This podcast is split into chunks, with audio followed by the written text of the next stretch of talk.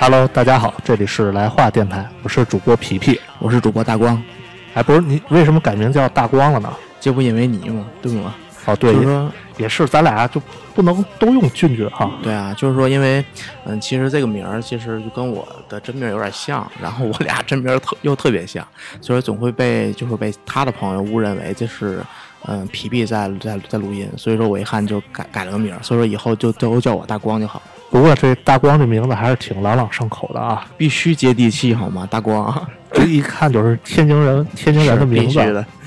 然后今天呢，我我和那个大光，我们俩准备聊一聊关于金庸啊，就是武侠。其实就是在疫情期间啊，因为很长时间有一段时间大家都没有去工作啊，就是宅在家里嘛，所以其实看了很多的这个武侠小说，还有一些金庸先生的作品。那今天我们也请来一位嘉宾啊，也是我的朋友，请他来给我们大家好好的说一说金庸武侠的世界啊。我们请嘉宾介绍一下自己。Hello，大家好，我是阿绿。呃，怎么说呢？我现在是一个呃影视传媒行业的从业者吧，也是说实话，也是受金庸先生的影响。从小的时候，三四岁就开始看金庸的电视剧，然后后来看金庸的小说，呃，受他这种文学和他这种武侠小说的影响很深。后来也是我走上这个行业的原因之一。对，这阿绿啊是我的小学同学。这个在我们上小学大概三四年级的时候吧，当时就是有一个课文，我忘了是讲什么了，然后就聊到了这个武侠，聊到了金庸。当时我就没想到，我们在那个年纪只是停留在对一个些不，是那个皮皮皮，你是八几年的上学是吗？我们是我们是九十年代初的生九零后。为什么我小学没有这篇课本呢？然后我也不记得了，关键是。我我记得应该是在课上，当时是因为哪篇课文引起的？好像是讲那个《水浒传》吧，豹子头林冲有一个风雪山神庙，风雪山神庙高确实有。那是那是高中的吗？风雪山呢确实是有，但是没跟金庸连连上。就是反正当时我们是我忘了啊，这个这个不重要了。但当时我们印象比较深的是在那个岁数，大概也就是不到十岁吧，可能是就没想到一个小孩子对金庸的武侠小说就那么嗯痴迷，而且关键是对里头的细节也掌握的特别到位。当时就让我们很吃惊，因为当时我们只停留在在看这个电视剧，当时只是停留在比如说 TVB 的一些电视剧比较经典的，像《天龙八部》啊、《射雕英雄传》啊，当时那个情况。但是人家当时已经开始就是开启这种小说的阅读旅程了，嗯而且对整个小说的这个细节都掌握的特别清楚。对，其实我这边儿，嗯、从小看的第一部电视剧是《雪山飞狐》，还不是第一部金庸的电视剧，是第第一部电视剧。然后当时那《血染飞狐》应该是还不是 TVB 的，是台版的应该是。然后追梦人的那个，哎，对，追梦人的那个。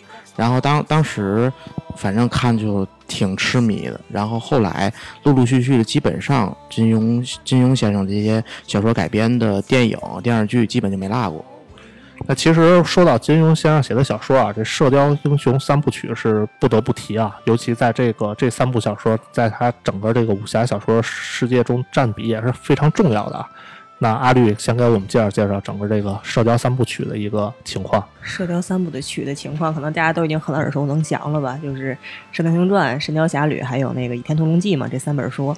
当时就是呃，咱们就是他是金庸先生在不同的创作年代创作的嘛，就是《射雕英雄传》是比较早期创作的，大家都很多人都知道，就是他为什么要去创作《射雕英雄传》，因为因为当时他办那个《明报》嘛，然后报纸卖不出去怎么办呢？我写一连载，我每天一段，每天一段的勾着。写小说赚钱，对，就是每天勾着你，勾着你，然后你每天去买那个报纸，确实是金庸先生后来的那个报纸的销量只蹭蹭蹭的往上升嘛。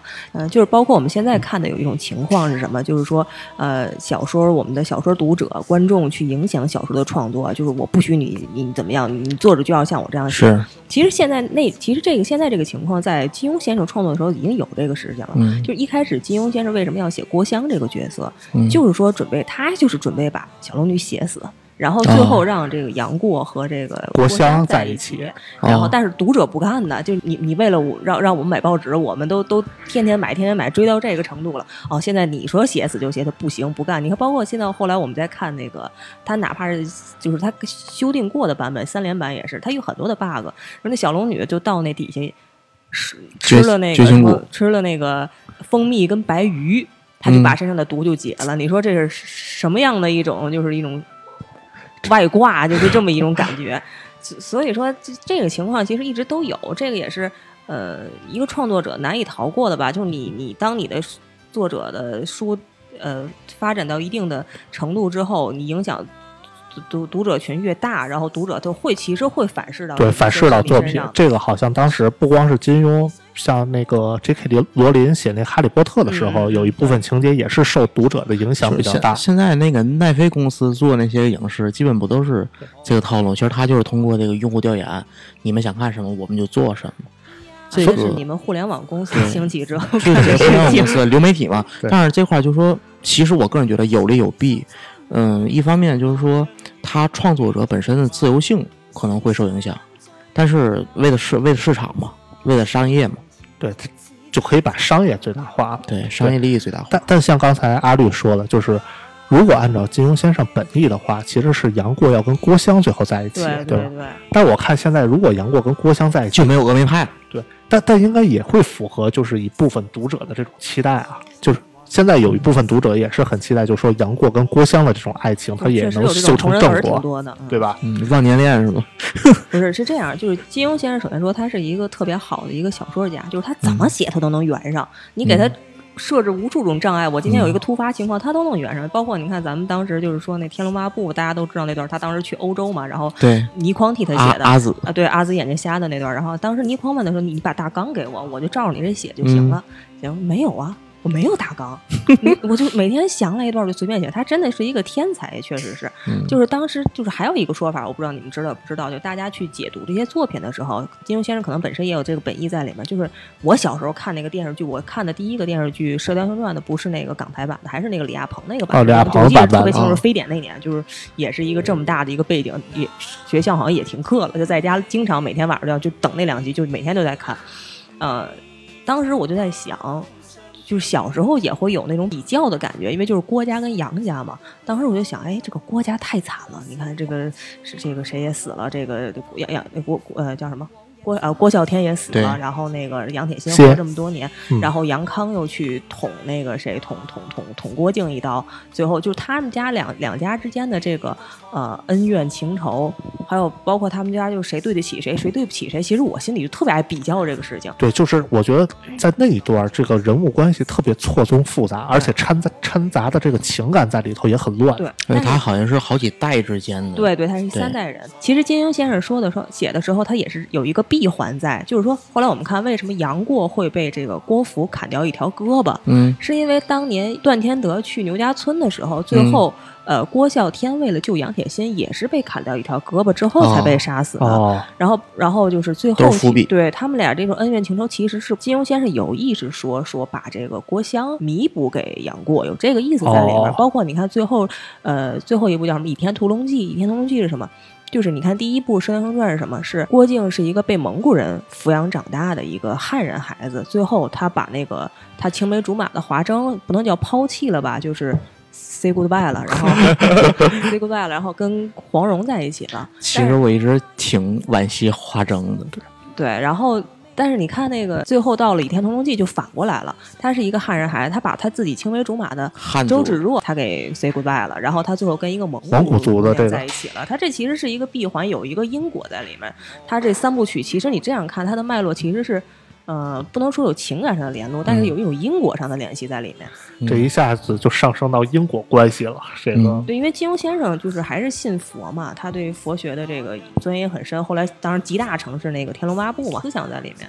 嗯既然说完这个射雕这个三部曲这个关系，我刚才又提到《天龙八部》啊，那我们就要讲讲这个《天龙八部》。嗯，就毕竟是你刚才也提到这因果关系这一段嘛。那比如说在《天龙八部》这部作品是怎么反映他在这种佛法或者佛学上的这种境界或者修为的呢？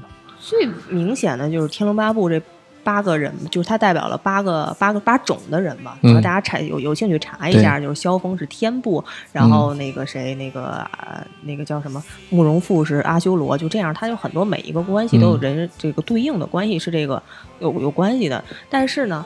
呃，我觉得还有一点，我觉得有一个有一个点，就是是所有电视剧都没有拍出来的。它跟但是它跟佛法有很大的关系，嗯就是段誉进到那个狼环玉洞中见到那嗯个玉像，就等于是说王语嫣他们家所有的人都长得一样嘛，就是啊有血缘的人一样，是就觉得这是一个 bug。其实也不是，其实金庸先生想表达的是，所有的人都长得一样，但是却却有千面有不同的不同的性格，不同的人，就是。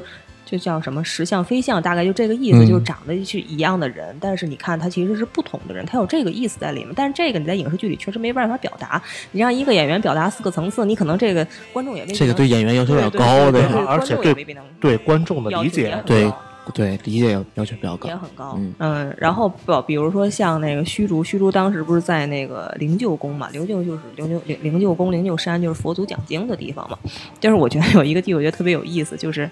嗯，他有一种无常的感觉。后来就是有人评价这个金庸先生的书，就是这个《天龙八部》是无人不冤，有情皆孽嘛。嗯当时这个有它有一种很大的无常的感觉。我觉得其实最讽刺的就是虚竹，你知道吧？虚竹这个嗯角色有点像什么？有点像好像就咱们看现在马云那个感觉。他最后，因为他最后是他最后没有办法再在少林寺出家了，他只能出来，然后去那个灵鹫宫做主人，去西夏做驸马。嗯但是呢，他说，但是丁春秋他是那么讨厌的一个人，却在那个少林寺里面被囚禁一辈子，囚禁到死嘛。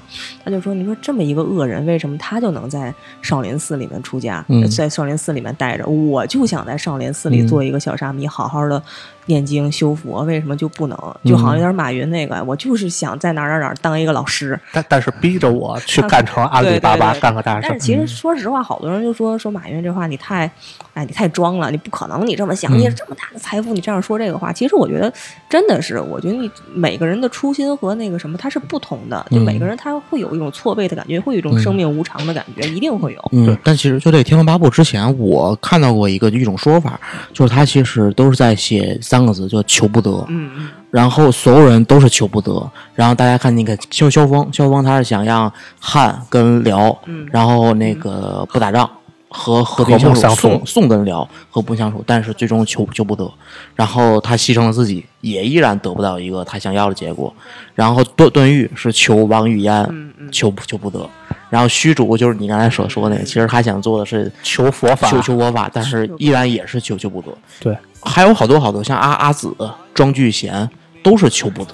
但是作为常人来看，我觉得这可能也就是咱们只能是常人的一个原因，就是你只能看羡慕虚竹，就是这种感觉，就觉得人家很厉害，但是你始终不可能体会到每个人都每有每个人的问题，对对，你可能体会不到人家那种初心，可能就是特别简单一个单纯的一个想法，对吧？其实现实中我觉得也有，包括我们每次去，我每次去工作的时候，上班的时候见很多这个大老板啊，就是挺有钱的，就影视圈的啊贵圈各种贵圈都挺成功的。但是你换位去想，说你让去过他们那个日子，我真的我我并不想，就是他们的那种压力和他们的焦躁，就是，哎呀，就可能你也体会不到这种感觉。对我也体会不到，就是挣什么钱得受什么累，这个东西是，对对对吧？就是就是就是每个人都不一样。其实包括你看《红楼梦》，它不也是吗？每个人都是求财的没求到，求情的没求到，对欲结何曾结，云空未必空，他最后也没有求到。其实这个，其实我觉得从这个角度来说，金庸先生有很大的文学性了。对对，而且我觉得他金庸像，因为你是从小就看金庸嘛，嗯嗯你像我们可能一开始属于这种外行，外行属于看热闹，我们只是看到一个他可能咱主要是看戏，对看戏看这个精彩的武侠世界，但可能像你从小看就能领域领悟到，就是他比较独特的这种文学性、嗯这种艺术性在里面，对吧？我是因为为什么我要看小说？因为我看这电视剧不过瘾。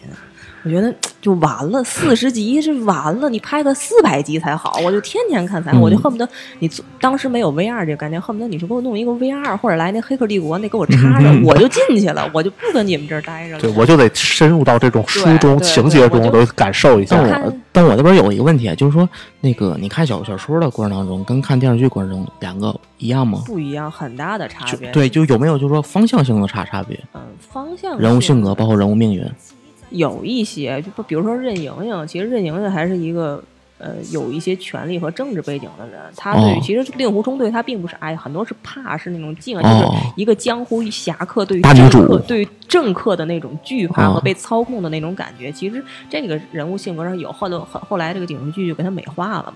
其实我觉得好多地方就是特别可惜，刚才我说《红楼梦》，《红楼梦》中也好多这种闲笔啊，它是因为跟主线无关，对因为你电电视剧拍摄的时候需要很大的成本，它就给砍掉了。嗯、就是我记得特别清楚，比如说像这个《天龙八部》里面，段誉去那个姑苏慕容家的时候有一段，嗯，然后去这个跟阿朱跟阿碧去躲避这个鸠摩智的追杀嘛，嗯有这么一段儿。这段儿的时候，咱们现在影视剧演的就是在那个一个什么地儿躲躲藏藏，这个事儿就过去了。后来我就看那个小说的时候，因为我有一个朋友跟我说，他小时他就是苏州人，他岁数比咱们大一些哈，他就是比较早那种还没有被完全商业化、工业化的那个社会。嗯，他是苏州人，他每天就在那个木的地板上走来走去，然后他们家那个后窗一开开，就是那个一片池塘，然后嗯就有那个。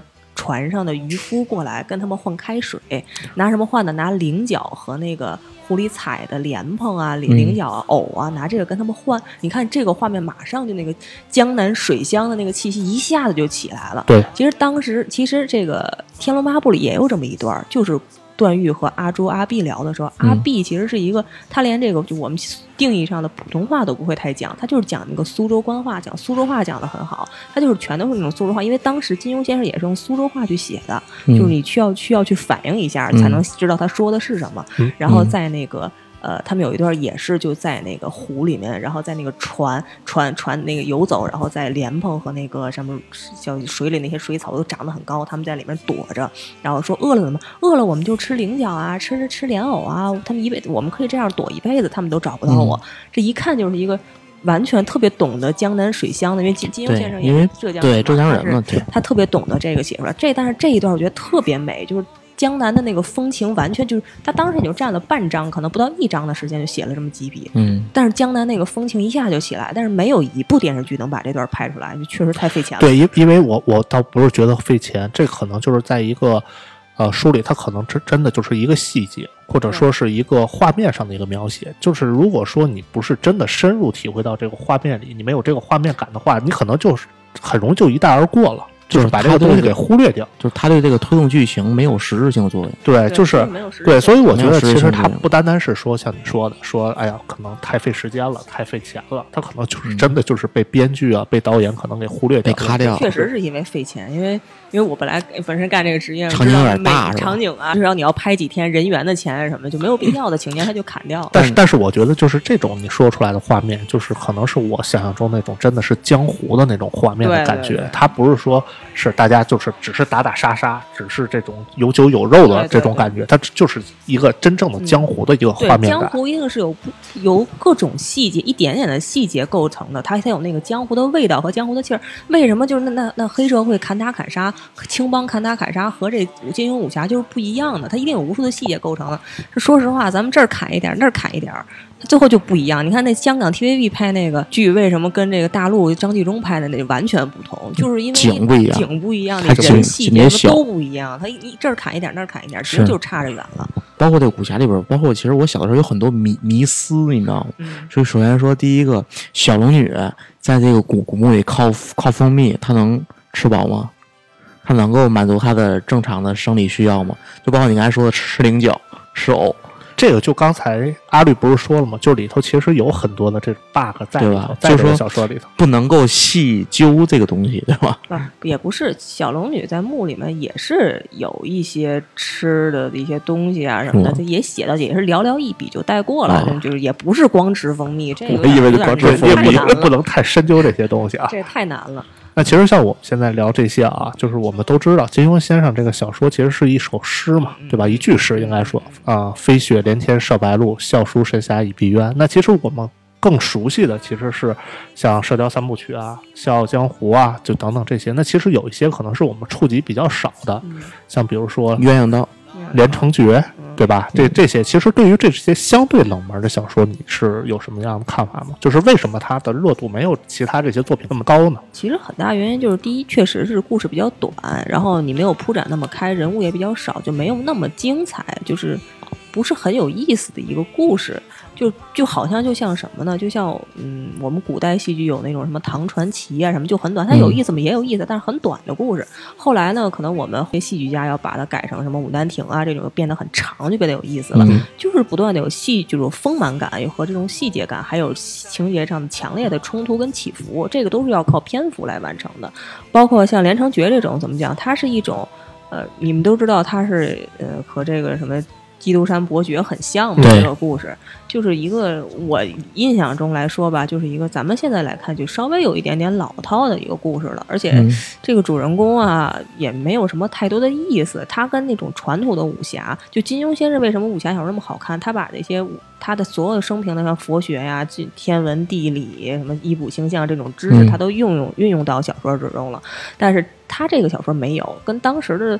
其他的这些小说家其实并没有太大的区别，他可能会有人生上的哲理啊，就是那种哲理性在这里面。包括他后面写的那个《鸳鸯刀》很短，它是一个反武侠的，他《鸳鸯刀》是一个完全反武侠的一个小说，是一个就是名号叫什么叫不不不不，可能说的一个名字可能好几百个字，好几好 好几十个字的报名的报一会儿的那种，就是这就这种小说，嗯，就是怎么说呢，还是归根到底到小说的。本质上来说，如果作为通俗小说来说，它没有那么精彩，或者说你读者来说没有爽点，它不够抓人，对，不够抓人。但是但是你说金庸先生写作，比如说写这个小说的目的是，他其实是不是我的感觉是他有没有可能就是写给自己看，或者是就是满足自己可能在比如说一些武侠小说上的一种缺憾，比如说就像你说的，他反武侠小说，他可能也是武侠小说或武侠世界构成的一部分，但他可能就是那一个小角。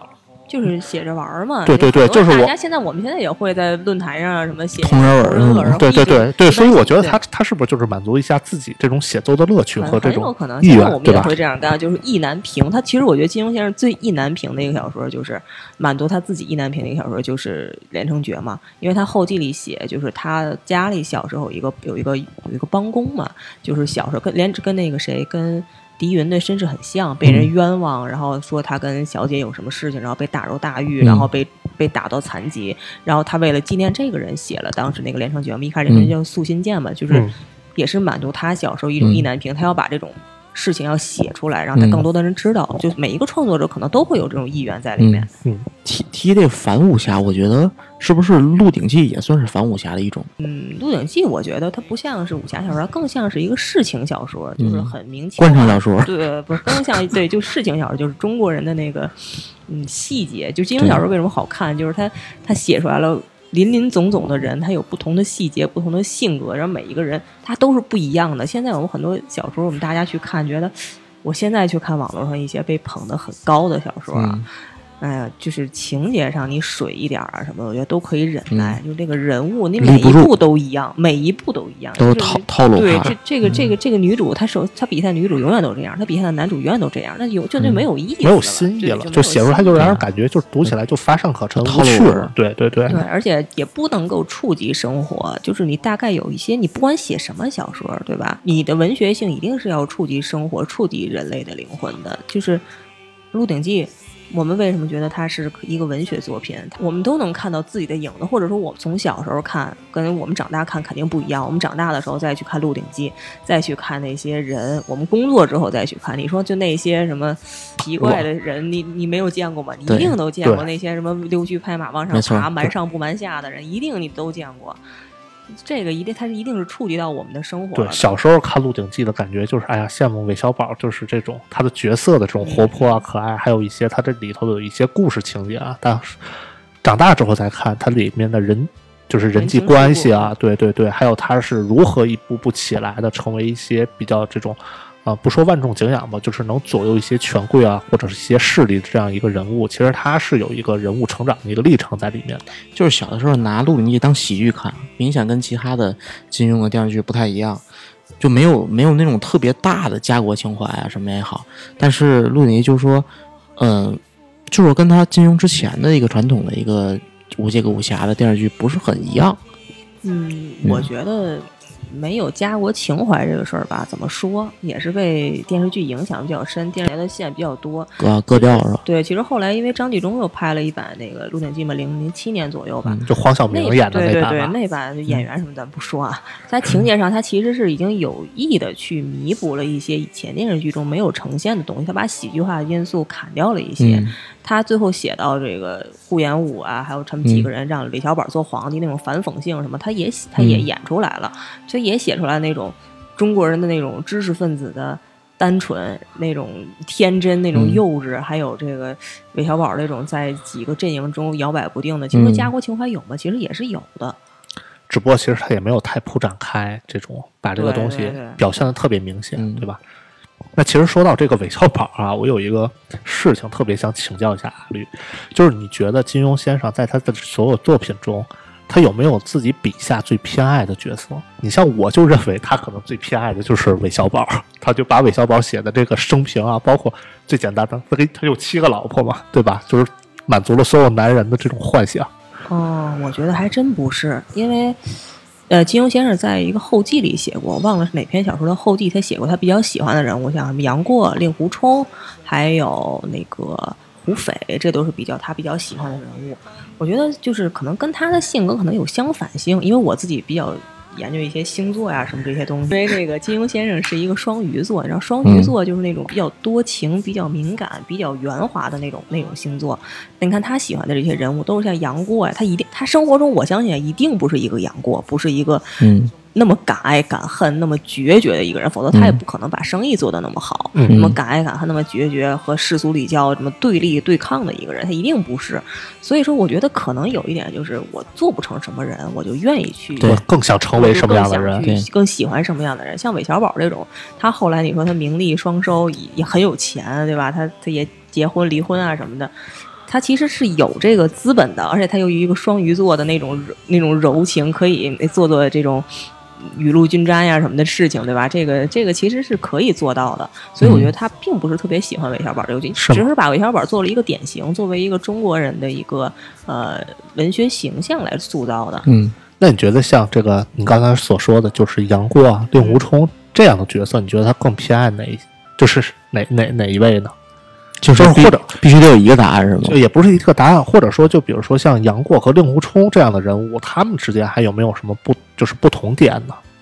就是性格上肯定也有更突出。杨过跟令狐冲差别太大了。对，差别对对，所以说你看他如果说，比如说杨过和令狐冲，他都比较喜欢，那他的这种性格点差别又很大，就证明其实还是有很大的这种不同点在里头啊，就是性格上的这种不同点在在里面，对吧？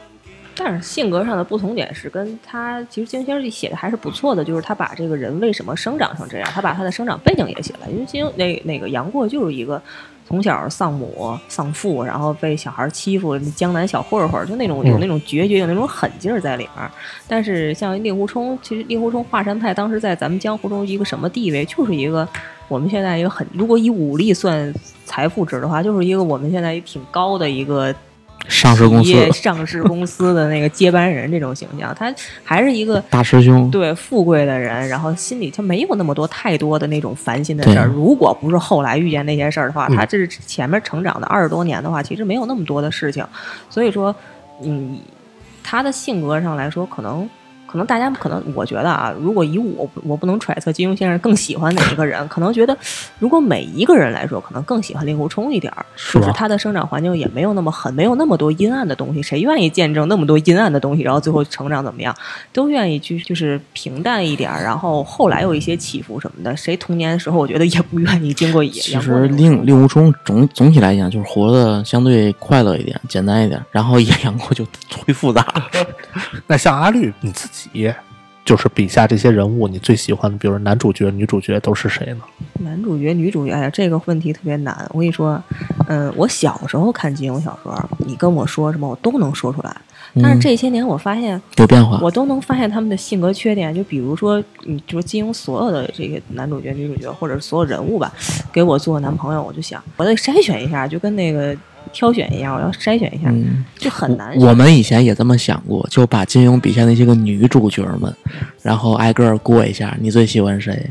你最喜欢谁？你最喜欢谁？女女主角？哎，你突然这么一问我，我还是想了想啊。如如果说只能选一个的话，我在不经过思考的这种情况下，我可能会直接就选周芷若。啊，你喜欢周芷若？就不不是，你看我，你看我，你是有受虐倾向是吗你你？看我刚才说的是我在不经过思考和比较，嗯就第一下第一印象，那就是你的真心话。对下意识想，我可能就直接会选周芷若。那为什么呢？你真心喜对，欢周芷若呢？为为什么呢？就是我我其实很羡慕一点呢，是他跟那个张无忌从小的那份感情。就是长大了之后，虽然他变了，或者说是人物性格上会有一些这种变化，但是你从小的那份感情，如果能培养起来，长大之后，我觉得那样的感情是很真挚的。嗯，就是我我我很期待的就是这种感觉。那就是林平之后来来了，然后岳灵珊就把当当然，最后他们中间这有一些变化，可能是因为张无忌的原因，也可能周芷若自己的原因啊。但是如果在没有这些意外的这种情况下，如果就是这样发展下来，我觉得真的还是很圆满。就是这种从小青梅竹马的，是不是都没有太好的下场？双儿除除外，呃双儿不算青梅竹，你又被电视剧误导了是。吗？因为我没看过书 双儿是张三少奶奶后来送给他的嘛，不算啊，他之前不认识双儿，不是不是不是那个扬州就是哦陈小不是那春那版电视剧演的，不是那样。那大光你，你选哪个？郑敏啊，你看咱咱俩正好反了，对，咱正好反张，敏有钱，就是一个白富美，一个典型的白富美。对啊，多棒，攀附权贵是性？性格还放，不是说回来，阿绿会觉得你最喜欢的一个男男主角、女主角都都会是谁？我可能喜欢的不是主角，就是每一个人角色也可以角色也行一大其他的问题。我小时候，我跟你说，我小时候看《射雕英雄传》，最喜欢就是黄药师，怪嘛，因为每天在那个岛上吹《碧海潮生曲》潇洒，对，后来但是我发现他有一个这个人有 bug，有很大的问题，你知道吧？刚才也说他有这个金庸的很多人物有 bug，就是他这个人有点像什么呢？有点像明星立人设，最后给崩塌了。就是你看人，设崩了，对金庸给他写的人物是什么痴情，然后呢，这痴情这事儿另说，但是他的技能上给他赋予的点是什么呢？嗯是这个会懂得医术，懂得星象占卜，嗯就是一个就是玄之又玄，因为就是大明白，对啥都会，因为这个人物他是历史上有原型的，哦当是谁啊时是还就就叫黄药师。哦，就是当时是黄药师和他的女婿郭靖两个人守襄阳城，最后那个哦长官让他们去守守襄阳城，郭靖是守城的人，然后说不会守，然后就说怎么办？把我岳父请来吧，他岳父就去那儿跳大神儿，最后两个人，你想这能成功吗？最后就让人给砍了。是历史上是这么两个原型人物，哦然后再被金庸先生给改成了就是两个侠客嘛。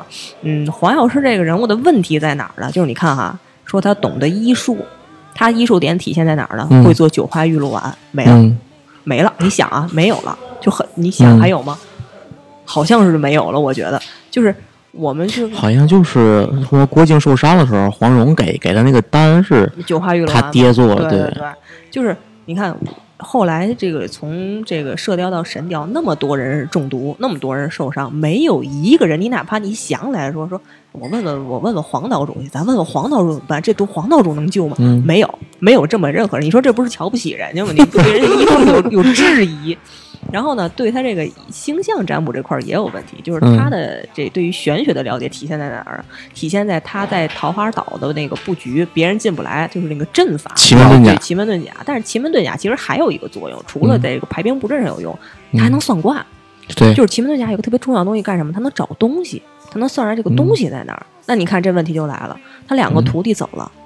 对他都他都找不着。他带走了九阴真经你，你你何必让人默一遍呢？对吧？你去找他们去，对吧？你自己，嗯他这个都可以做一个 GPS 系统。我觉得就先起一局，他们俩往东边走，那我就往东边走。然后我到走可能出岛之后走过来二十公里，我再再算一，算我就不断的缩小这范围，怎么可能找不到他呢？对吧？而且他们俩嗯在外面也不是那么平静的，还要干一些事情。那么嗯干一些事情，你你你你你你去找找他们，这附近他们哪儿最近出没，找找他们，他也不去。然后，而且还有一个问题，你既然你看他会算卦，他可以他结婚的，一般我们就是古代的人会算卦的人，其实婚丧嫁娶、死生这种事情是非常大的事情，他一定都会算。你要都占一卦，那你跟你媳妇儿结婚的时候，你得先占一卦。我媳妇儿哪年有一劫，那我这一年她可能比如说子女宫冲冲本命宫，那你如果是这个问题的话。那我就别让我孩子，别让我老婆怀孕了。我老婆嗯要不怀孕的话，就不会有这个产生产上的问题。嗯对吧？你就别让她那年怀孕，就可以破一下就可以把这个破一下，对吧？嗯你你你别让你媳妇儿去默写这个经了，你因为你会记着这个。然后后来还有一个事儿，就是那个谁，欧阳克和那个郭靖两个人上岛和比武招亲，求婚、比武招亲，这都没有用，直接把他们俩的八字要过来算出来算一算算一算就完事你都不。用算什么人品，你直接算欧阳克一年之内必死。你算出来这卦，就是一年之内黄蓉必守寡。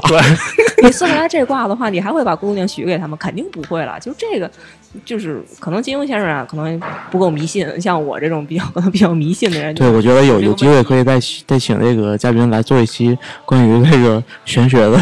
玄学问题的对，事情。其实我是特别感兴趣。但但是你看啊，这就显示出来，人家就是看书看细节，对，看书看细节都看到了嗯，就不像我光看电视剧。对，咱们就只是看电视剧看热闹，哎呦，总觉得这个热闹怎么来，对，吧？提起这黄老师，黄老师跟梅超风之间是什么样一个感情？呃，黄药师跟梅超风一开始是没有什么感情的，就是后来可能金庸先生岁数大了，然后再加上对我感觉不太像是师徒之情了吧？这个事儿怎么说呢？我觉得，呃，因为我们知道，就是金庸小说，金庸先生的书有三版吧，一个是对连载三版版、新修版和这个三三连版三连呃不是连连载版、三连版跟新修版，嗯这是三个版本，就是都不一样。其实呃，像《射雕英雄传》属于那种改动比较大的，在他的一开始。他写《射雕英雄传》的时候，和后来这个三连版已经是改动比较大的了。但是其实，在这个改动之中，他没有改出来这个黄药师跟梅超风的感情，他是在后来很晚年的时候，七八十岁的时候，他才想起来说要写，呃，黄药师跟梅超风这段感情。这个可能是心态上发生了变化吧。我觉得这个就仁者见仁，你愿意相信哪一版就相信哪一版。但是说实话，我多少有点接受不了。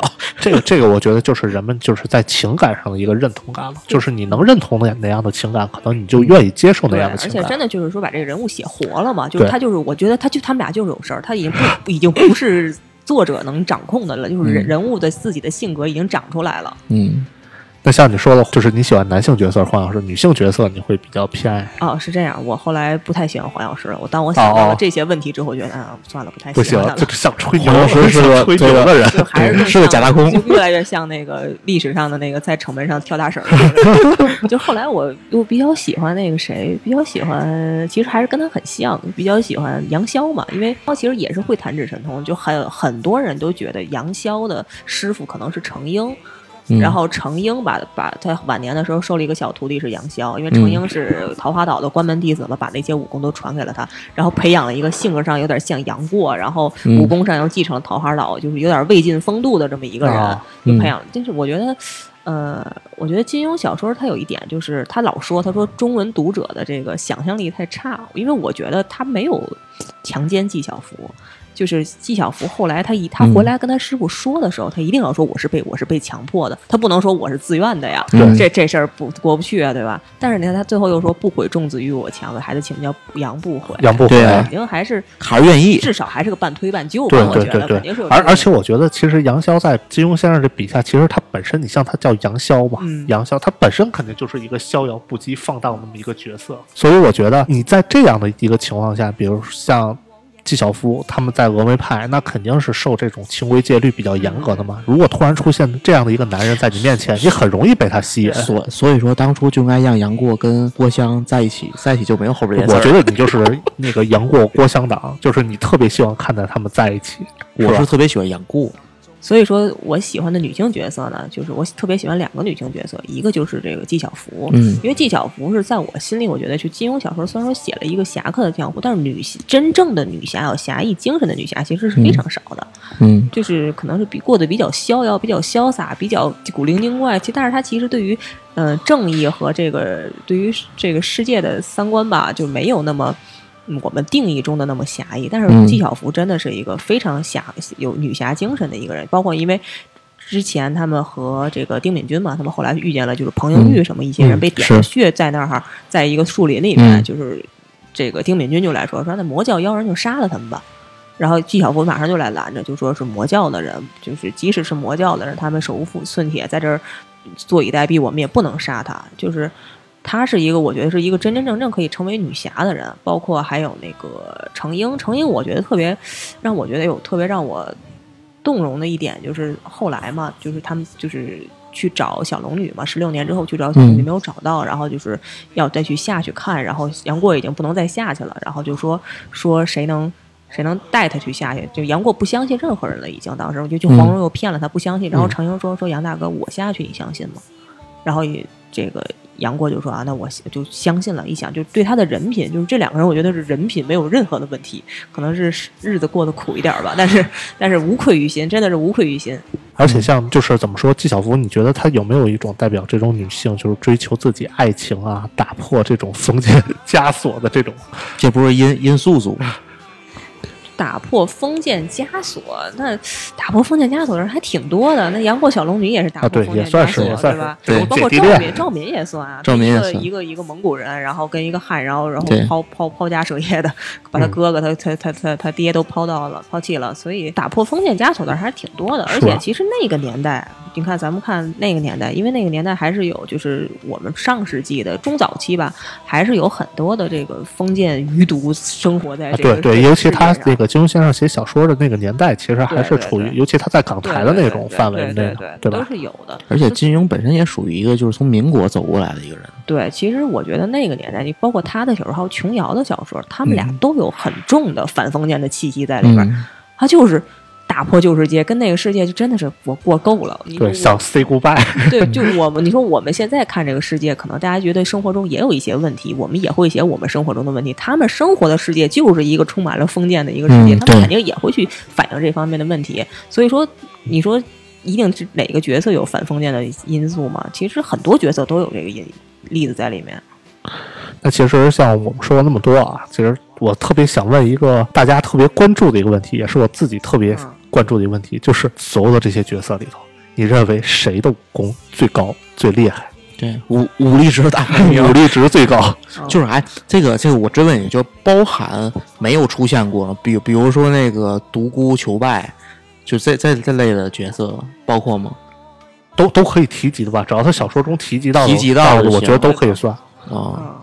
这个有点关公战秦琼吧，但是我觉得对关公战秦琼。最高的很多，嗯，说出你心目中的前三位有几个吧，然后一个就是扫地僧，扫地僧，然后一个是东方不败，东方不败，对，东方不败是个 bug，你知道？还有一个就是这个。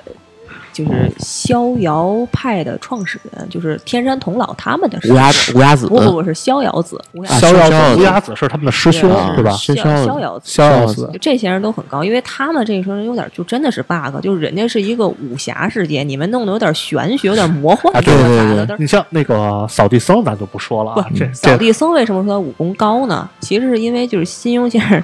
就是我就是写戏剧里有一个手法，就是当我们有一个局，就古希腊就这样干，就当有一个局，就双方冲突到一定程度没有办法解开了，就加一个变量。怎么办呢？就有一个天上有一个机械降神，就是一个神降下来，然后来破解这个局。其实扫地僧那个角色就完全就是那个局当时已经没有无法可解、无法可化怎么办？来一个神降下来，以一敌四就把这个局给化了。其实所以说，你说他都是神了，那他他的。能能低吗？对，所以说扫地扫地僧眼神都能杀人，好像他就不是凡人，对吧？他就不是凡人。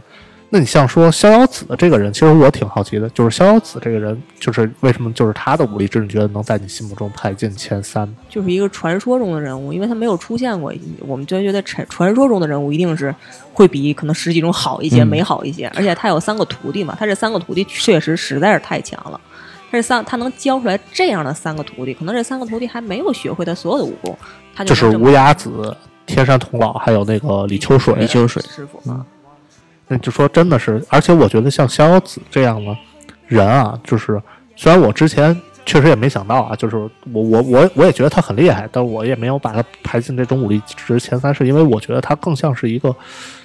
啊，仙儿，对他有这种仙儿的感觉，他可能不单纯是在武力上，他比如说在其他方面的造诣可能都很高，就跟那个琴棋书画，三国里边总有一个左慈，对，就就是比如说像他可能像一种类似于，比如说鬼谷子啊，就这种感觉的存在，我可能一出来，这天下就得变化。你要是你要是评价谁最仙儿，我第一反应肯定是他，逍遥子 长得很帅。啊，对，那你说一下为什么就是东方不败呢？东方不败你能把它排进前三，这个理由是什么？东方不败是因为我觉得啊，就当后来他们几个人去杀这个东方不败，他们四个人嘛，任我行啊，向向问天、任盈盈、令狐冲，他们四个人如果不是因为有这个杨莲亭在，嗯，就是杨他们用杨莲亭去牵制东方不败，他们是都要死在那儿的。他们是以这个为弱点。其实因为为什么？因为《葵花宝典》也好，《辟邪剑谱》也好，它第一条是欲练此功，必先自宫，对吧？嗯其实就是它这个有一个寓意在里边，就是你如果想天下无敌、登峰造极，你必须要舍掉一部分的东西，就是包括也隐就是隐喻权力嘛。你如果你想在权力上面登峰造极，你一定要舍去你生活中的很多东西。东方不败做到了呀。他舍掉了呀，他舍掉，而且他是那舍掉的里面练的最好的那个。你从这个角度来想，这个是你从这个逻辑上来推，他一定是已经是天下无敌、登峰造极的人物了。但是他后来为什么败了？因为他后来又有了新的牵挂，新的舍不掉的东西，他才败的。嗯而且而且归根结底，其实他还是人，他可能跟逍遥子这种，或者说扫地僧的这种半仙儿境界对对他他对对，达不到人家这种境界，无欲无求了，人家对他达不到人家那个境界，所以他最后可能是败了，他最后可能落的可能就是跟那个逍遥子还有扫地僧那种下场就不太一样，对，这种结局不太一样还是要去。争抢一些什么样的东西。他或者说你在漩涡之中，我想我本来在漩涡之中的人想寻求一种世外桃源的生活，其实这个是很难的。就我们现在也去想说，你说再过个几十年之后。任盈盈和谢呃令狐冲隐居在一个世外桃源，他们又本身也是现就是漩涡中的人物，会不会有新的人再去杀掉一男一女，在一个世外桃源？这不他们也是一个新一轮的这个东方不败和杨莲对亭嘛？，其实也是刚才你最开始提到，可能有一个因果关系会在里面，对吧？就是你，你既然是跟这个江湖扯上关系，你就很难再跟他撇清了。除非你，我就刚才老我，因为我特别喜欢三国人物，就最喜欢就是左慈嘛，就是那个盆里拿个鱼啊，然后那个。自己化身变个羊啊，就是那种修仙的那种人，我因为我特别喜欢这种人，就是这种人，他是跟着，我觉得真的他已经上升了一个维度。你三国什么群雄逐鹿啊什么，我跟我没有关系，我就进山了啊！你找我你也找不着，找不着我一群羊都是我，江湖之远羊都是我。对，嗯那其实最后我其实想还有一个问题啊，想问一下嗯这个阿绿，就是说你觉得在这个整个这个武侠世界里，其实也有很多这种写武侠小说特别厉害的人物啊，比如说像梁羽生啊等等。就是说，你觉得像金庸先生嗯他的武侠世界跟其他的这种作者写出来这种武侠世界有什么不一样吗？就是我我可以先说一下我的理解啊，当然我理解可能也不是很全面。就是我觉得在我的心目中，就金庸先生的这个武侠世界可能已经跟我们现实中这个历史，它已经串成一条线了。就比如说像《鹿鼎记》，那我们就觉得就是韦小宝，就是历史中就有那么一个人，他可能就是帮助了康熙实现了一些这种什么样的事情，或者达成了一一定什么样的事情。对，包括这个，把把叶叶卡捷琳娜，包括就是《倚天屠龙记》里头，里头涉及到朱元璋，有陈友谅，对吧？他陈友谅就是把这个整个的历史这个正线串起来都给串起来了。对，就是让你不觉得他的武侠世界是一个你虚无缥缈，或者说是你一个凭空构成的那么一个武侠世界。对，但其他的可能我就感觉感触可能就没有那么深。其实是什么呢？其实，呃，这个其实是一个传统，不光是不光是文学的传统，也是中国小说的传统。因为就是金庸他用了很他吸取了很多大仲马的因素嘛，然后大仲马就说说历史是什么？历史是墙上的钉子，是让我来挂画的。我的小说就是那个画，历史是那个钉子，我以它为基础上，我把那个画挂上去。就是金庸也是以以以此为影响嘛。但是你看，我们其实所有的中，你说。真正架空的文有吗？文学我们真正知道的名著其实是很少的，可能《红楼梦》是，但是《红楼梦》是有生活原型的。你看那个这个叫什么，包括《金瓶梅》《水浒传》然后《三国演义》嗯西游记》，它都是有历史背景在里面的，它一定是有一个寄托。其实为什么是这样，有一个寄托在里面呢？如果说没有一个历史，有一个很大的问题，就是你可能你的逻辑不能自洽。你的这个，你你因为人为之力嘛，可能对于一些比如说商业逻辑、呃商业逻辑呀、你的呃人跟人之间的关系、跟朝廷之间的关系，可能自洽的难度要高一些。但是如果我假托在一个背景之中，他的这你你你你的世界观设定，首先说你就解决了很大很大一部分的问题，你就嗯就很很很容易解决这个问题了。就其实我觉得，一是这个，第二确实有一个传统，因为你看我们刚才说那么多名著，他们大家以前都是这么写的，所以说这样写下来也没有没有什么毛病，没有什么问题。如果说更写一个虚，其实像《笑傲江湖》就属于没有朝代、没有背景吧。对，其实因为我小时候看过一些武侠小说，就分为两类吧，一种就是些《笑傲江湖》这类的，就是一个不知何年何月、不知道嗯朝代，但是还是一个。可能我们大伙儿可能是宋朝、南北朝，或者是明代，就是大概这么一个背景之下，嗯然后去写一个纯粹的武侠的一个故事。然后另外一种呢，可能是假托，像梁羽生刚才也说到，像什么七剑下天山啊这种的，嗯它也是假托在一个历史背景之中写出来的。这个但是金庸先生为什么写得好？我觉得这个跟这个不是有太直接的关系。有，我觉得我总结啊，我经常总结就是金庸先生写得好，他的小说的，呃，就是八个字，就是浩渺江湖，细微人情。他能把那就是江湖的设定已经有了，又宏大，他的宏大叙事已经有了。但是他在这些宏大叙事中，每一个人都是生动，都是活的。那这样，所以就活灵活现了。就是我觉得，把金庸小说的小说不能。当做一个武侠小说来看，就好像你不能把《金瓶梅》当做一个色情小说来看，它就是一个一个小说，它就是一个文学作品。你这样来看，它就就可以解决这个问题了。嗯，对，可能是同样的一部作品，我们要换不同的角度来看，你的认知可能就会产生比较大的这种不同吧。嗯，对吧？嗯。那行，今天我看时间也差不多了啊，阿绿也讲了很多，但其实我感觉阿绿应该也有好多，还有没有？其实今天讲就是茫茫这个大海之中的一小点儿，对，所以我觉得这以后我们也可以做一个系列，做一个系列，对对，就是咱以后可能单独拿出金庸的一部作品，对我们好一个人物好好的细聊，对，好好请这阿玉律来帮我们讲一下啊。今天其实只是一个概述。对，那今天我们先谢谢阿绿能来我们这个来华电台来做客，给我们听众朋友讲述这些金庸先生的武侠世界。那今天我们这个录音就到这儿先结束吧。先结束。嗯，我们来话电台就是说会在荔枝 FM、网易云音乐、喜马拉雅上同期推出我们的节目。然后最近我们又上了几个新的平台，包括蜻蜓 FM 啊、企鹅 FM，嗯，等等等等吧。然后另外一个就是说，嗯，如果想跟我们联系，包括一些投稿啊，包括一些个想过来录音啊，都可以联系我们的一个微信。微信就是说可以联系我们老何，老何的微信是 h e y a n g 零三二九。我再说一遍啊，h e y a n g 零三二九。另外，我们最近还新开通了我们的微信公众号，包括微博。嗯，公众号大家可以搜索“来话”，然后微博可以搜索“来话 Radio”。然后这些渠道都会同期发布我们的呃音频节目，然后大家都可以在上面跟我们进行沟通。那咱今天就先到这儿，就到这儿吧。哎，好嘞，咱下回再见，下回再见，拜拜，拜拜。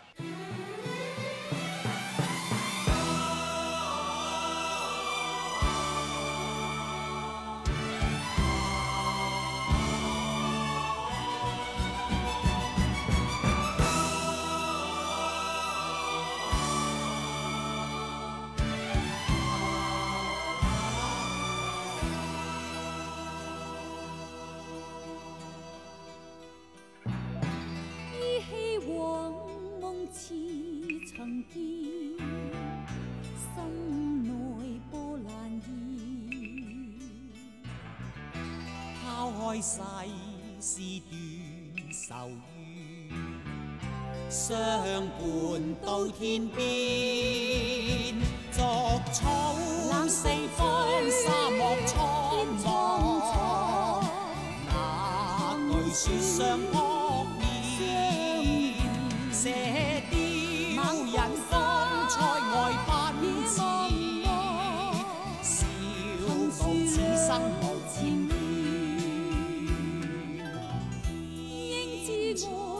似是流水，斩不断，理还乱。身经百劫也在心间，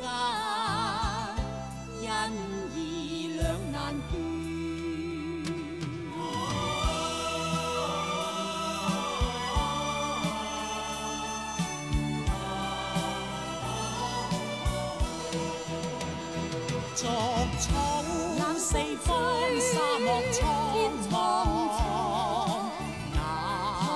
哪惧雪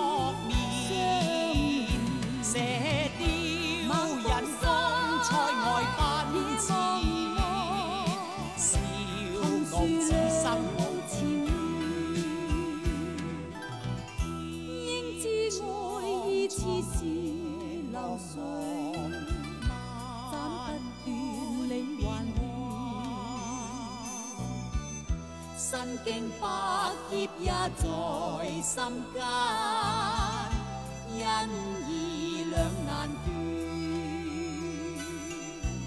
身经百劫也在心间，恩义。